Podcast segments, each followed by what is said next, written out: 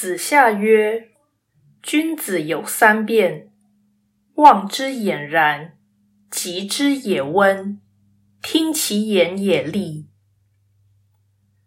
子夏说，君子有三种变化：远看时颇为严肃，接近时却显得温和；听他讲话，又觉言辞犀利。道义阐释：所谓君子三变，时有夸张或做作之嫌。因为君子的言行表现有其一贯之道，并随时因应状况而调整，不必有此定性式的巨变。望之俨然，未必为君子之相。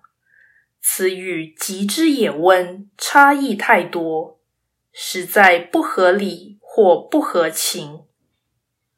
听其言也利，若是用以表示君子之言精确深刻，则尚可；但这完全不考虑君子因材施教的常态，反而像是偶然的现象。